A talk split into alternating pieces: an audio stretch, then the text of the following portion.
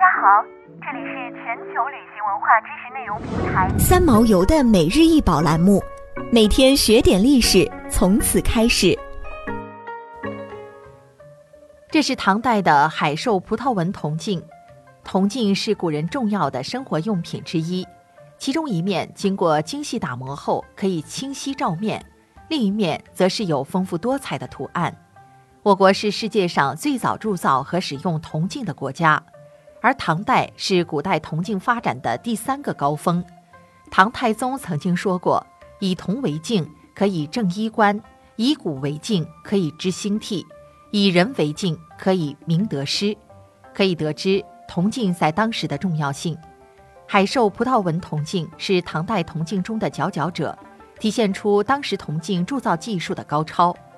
海兽葡萄纹铜镜大多数都是圆形，少部分是方形、菱花形，采用浮雕技法进行装饰。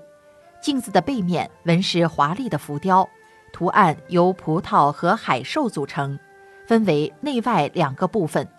外区主要是葡萄枝蔓，内区则是以海兽为主。整个镜面生机勃勃，是唐代审美情趣和艺术风格的体现。海兽葡萄纹铜镜。还被称为多谜之镜。首先，镜子中的海兽至今不知道是什么名字，也不知道是什么种类，只是被统称为海兽。它长得既像是狮子，又像是老虎；既像是马，又像是狐狸。不同的角度看起来还不一样，非常扑朔迷离。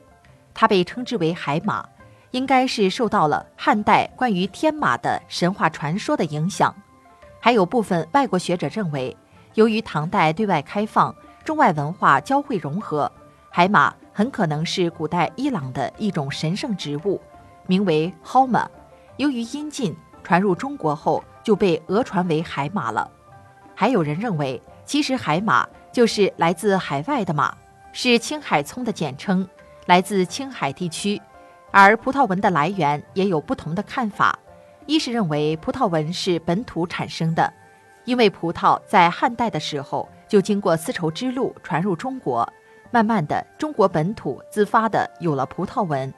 二是认为葡萄纹是西方传入的，可能是在波斯等地，因为唐代中西文化交流频发，所以将西方的纹饰和本土的纹饰交融结合，巧妙地组成了葡萄纹。不管怎么说，海兽葡萄纹铜镜是唐代铜镜制造的高峰。也是中外交流的体现。想要鉴赏国宝高清大图，欢迎下载三毛游 App，更多宝贝等着您。